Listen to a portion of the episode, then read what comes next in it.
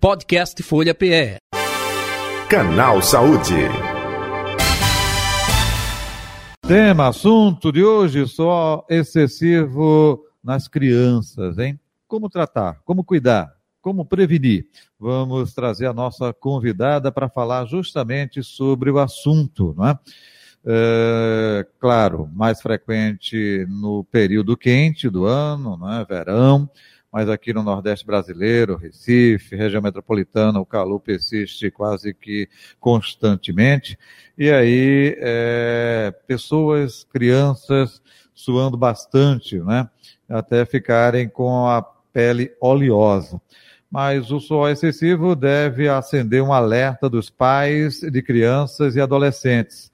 A hiperidrose, doença do suor excessivo, atinge cerca de 5% do público infantil e pode provocar vergonha e também ansiedade. Doutora Belissa Caldas, cirurgiã pediátrica, com aperfeiçoamento em cirurgia torácica, nossa convidada. Doutora, muito boa tarde. Prazer tê-la aqui com a gente no canal Saúde. E claro, aproveitando o dia de hoje, dia 8 de março, Dia Internacional da Mulher, parabéns à senhora, representando todas as mulheres aí que militam na área da saúde. Parabéns, viu?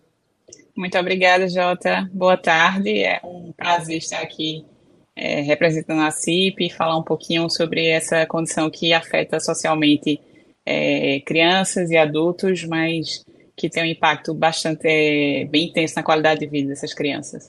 Perfeito. E aí eu gostaria já de começar eh, com uma dúvida. É, quando existe é, a hiperidrose, o suor excessivo, já começa logo na infância? Não necessariamente. A pessoa pode dizer, doutor, eu passei minha vida toda, nunca tive isso. Agora estou com um adulto jovem ou em determinada idade e estou é, é, tendo a hiperidrose. É, acontece isso ou não? Começa cedo, a pessoa que não percebe? Eu gostaria que a senhora começasse justamente esclarecendo esse aspecto, doutora. Sim, Jota. É, naturalmente, ele tende a começar no período da infância, mais cedo na infância. Só que acontece que na puberdade é que a gente começa a notar uma piora. Então, é mais frequente ter uma piora na puberdade, e aí os sintomas se exacerbam, e aí o convívio social começa a impactar bastante no convívio social, de forma que o, o alerta fica mais evidente, né? Então não é que, ah, não, só começou na adolescência, é que a percepção torna-se maior durante a adolescência e pode acontecer, por exemplo, em pessoas mais velhas, ter uhum. uma diminuição com o tempo, mas não existe resolução espontânea né, nas, nas pessoas que são é, portadoras da hiperidrose.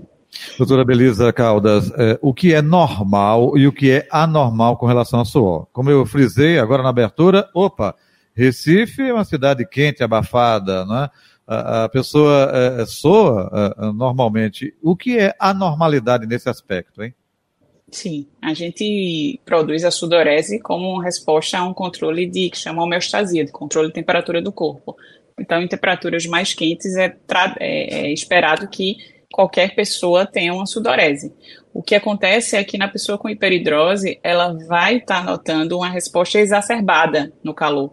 Então, ela vai ter mais suor em situações não só de calor, mas também em situações emocionais. Então, quando fica nervoso, vai apresentar um trabalho na escola ou dar uma entrevista, por exemplo, pode acontecer dela ficar mais suada. E aí a gente vai avaliar isso, tem alguns exames que podem ajudar, mas principalmente a história é, do impacto na rotina dessa pessoa. Então, na idade da na idade escolar, por exemplo, é, vai haver relato que a criança ela fica sujando a tarefa de suor, né, molhando de suor.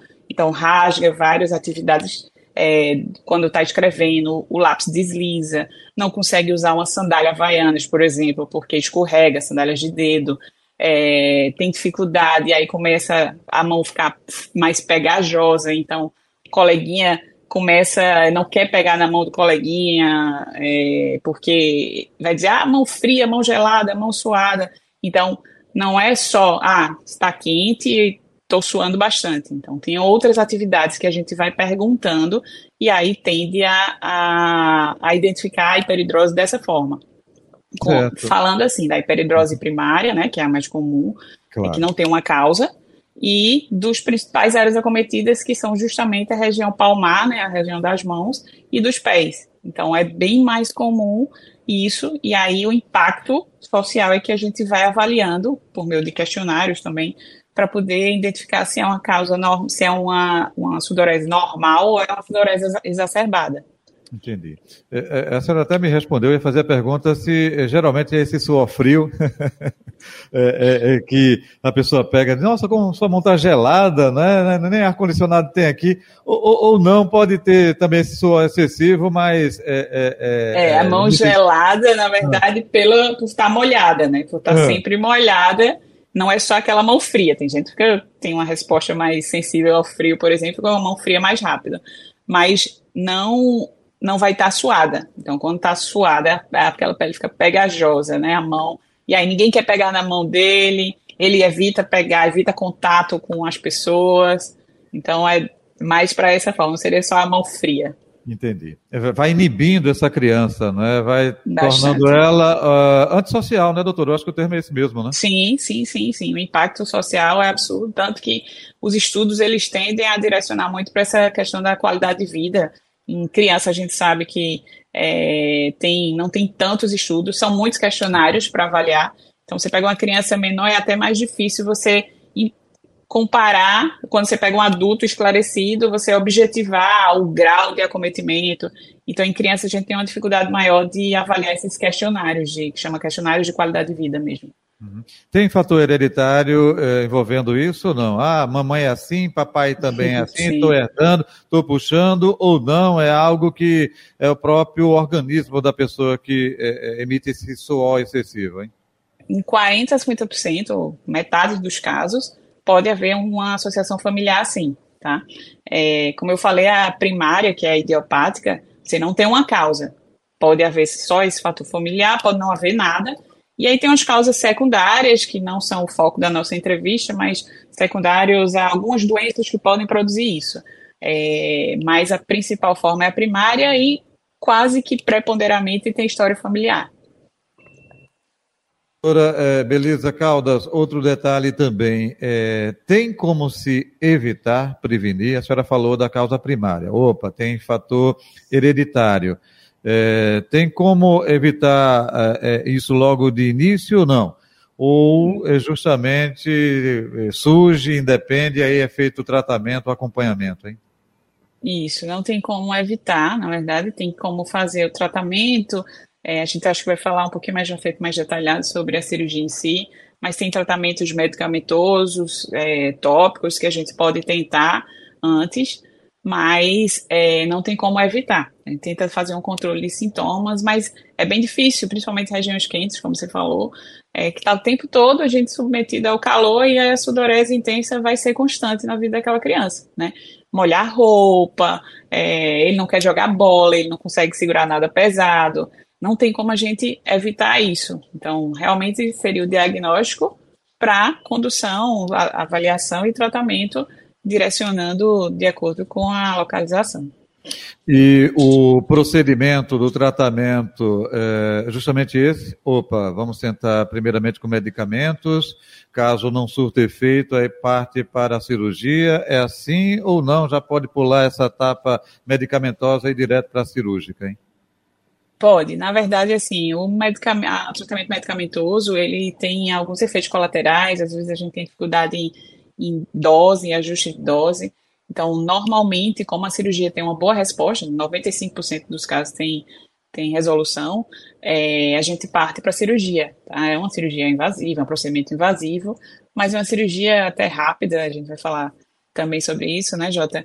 E é, tem ainda a opção, por exemplo, de tentar o tratamento com Botox. Na verdade, é conversado com a, com a família para entrar em e dadas as opções terapêuticas, a gente conversar e entrar no acordo da proposta terapêutica para aquele paciente, é, guiando individualmente, né? não tem como, a família tem medo de cirurgia, é, tem medo da anestesia, então a gente vai conversando e construindo para escolher realmente a melhor alternativa terapêutica para esse paciente. Então vamos tirar esse medo aí da família, da própria paciente, falar do processo cirúrgico. Eu já ouvi é, é, alguém dizer que, opa, é feito na axila, É, isso é padrão, não é? é varia muito. É, é, é, hoje em dia é minimamente evasivo. Gostaria que a senhora detalhasse aí como é feito o processo cirúrgico, então. Isso, vamos lá. O que é que acontece? A cirurgia hoje é feita por videotoracoscopia, né? É minimamente invasivo porque é feito por vídeo. São feitas, na verdade, tem várias técnicas, mas a mais comum, mais comumente utilizada é onde a gente faz uma incisão na axila, cerca de 5 milímetros, e faz uma inframamária é, do mesmo lado, faz dos dois lados da cirurgia, né? Tem que ser feita. E aí a gente coloca uma câmera, e aí com essa câmera a gente vai identificar o que chamam os gânglios nervosos é, das fibras simpáticas, né? Por isso que o nome da cirurgia é a simpatectomia por videotoracoscopia. E aí o objetivo é cortar esse estímulo. Então a gente é, pode ser feito uso de clipe. É, eu habitualmente faço a chamada eletrocauterização, é queimar ali para separar o gânglio da, da, do nervo, né? E aí a gente faz a simpatectomia nos gânglios torácicos, normalmente, habitualmente, terceiro, quarto gânglios, e aí é, faz de um lado, depois faz do outro. Normalmente, quando a gente tem uma cirurgia no tórax, é, cirurgia pulmonar, a gente precisa tirar, colocar um dreno torácico. É, no caso da simpatectomia, a gente não precisa fazer isso, é feita a reexpansão pulmonar de imediato, com retirada do, do ar que entrou ali na cavidade pleural, e aí a gente não precisa usar, usar drenos. Então, o paciente fica só com um tracinho de 5 milímetros na axila, em cada axila, e um inframamário bem discreto, não fica com drenos, nenhum outro dispositivo, e a cirurgia dura, dura em torno de 30, 45 minutos, feita com anestesia geral, e o paciente ele tem alta, é feita ele interna, é, tem toda aquela preparação cirúrgica de jejum é, antes da cirurgia, feita anestesia geral, o paciente vai ser entubado, porque é uma anestesia geral, e aí, posteriormente, terminada a cirurgia, ele tem alta, é, dependendo do horário que for feita a cirurgia, pode ter alta no mesmo dia ou no dia seguinte. Restrições ou não? Restrições no seguinte aspecto: idade mínima é, é, para isso acontecer, é, segue um padrão? Segue, doutora Belisa? Normalmente a gente espera entrar na idade escolar hum. para poder fazer a cirurgia.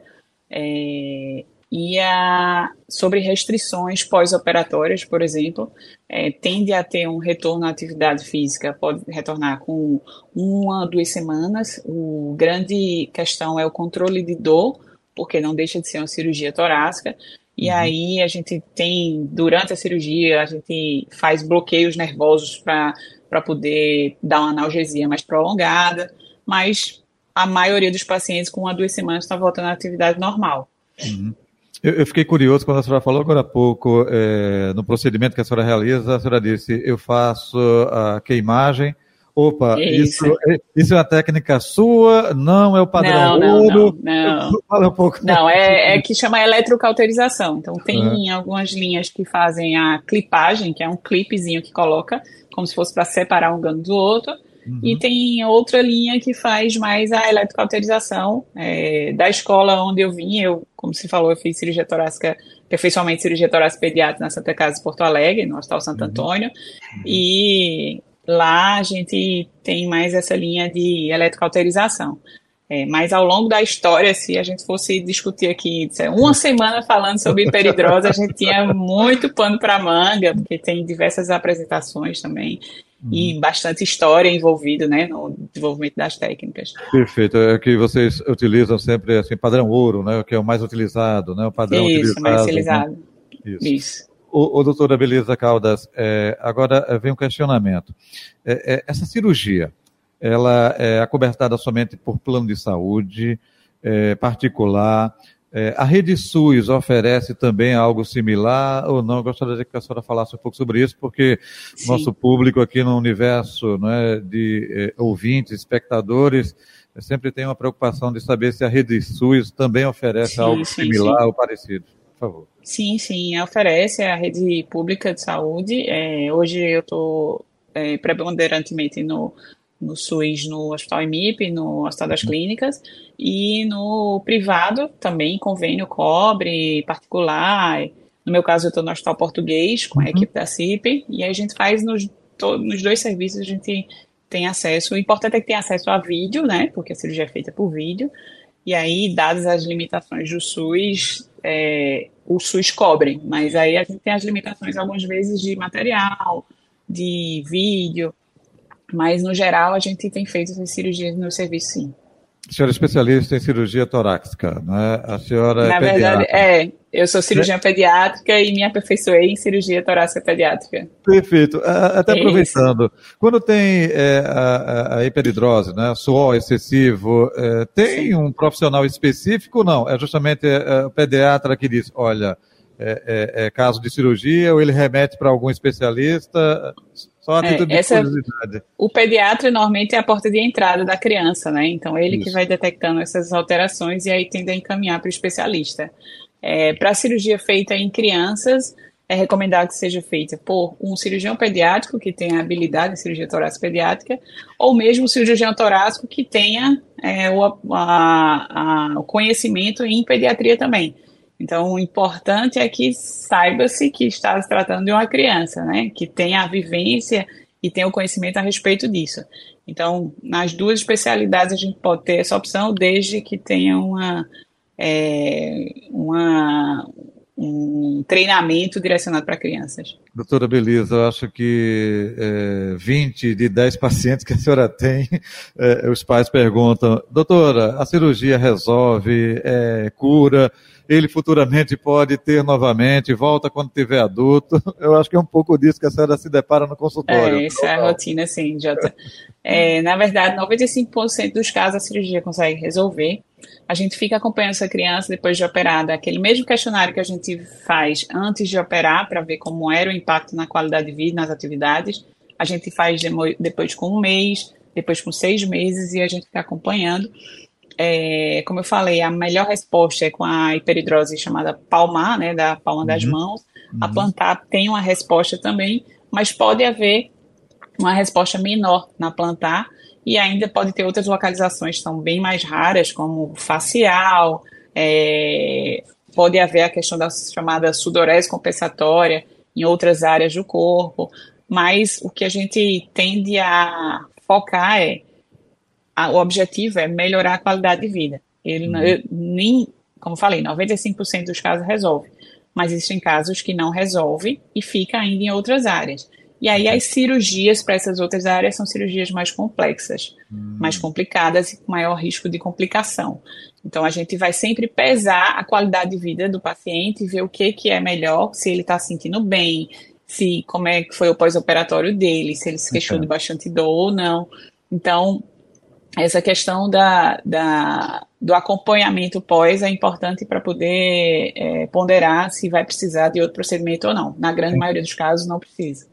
Então, essa cirurgia que a senhora falou, não é, é, é, é minimamente evasiva, é mais para palmas das mãos, né?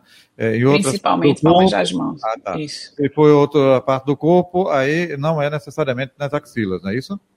É, na verdade, o que vai mudando é o nível da simpatectomia. Então, a uhum. chamada simpatectomia lombar, que é a região mais alta, é, que seria para tentar melhorar a sudorese plantar, nesses casos que são é, refratários, digamos. Uhum. E é, aí, são mais, são mais raros, né? São mais raros e são cirurgias realmente mais complexas.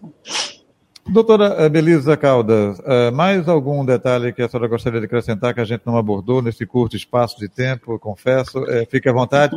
E até aproveitando, é, passe a sua rede social, o telefone de contato, fique à vontade, viu? Tranquilo.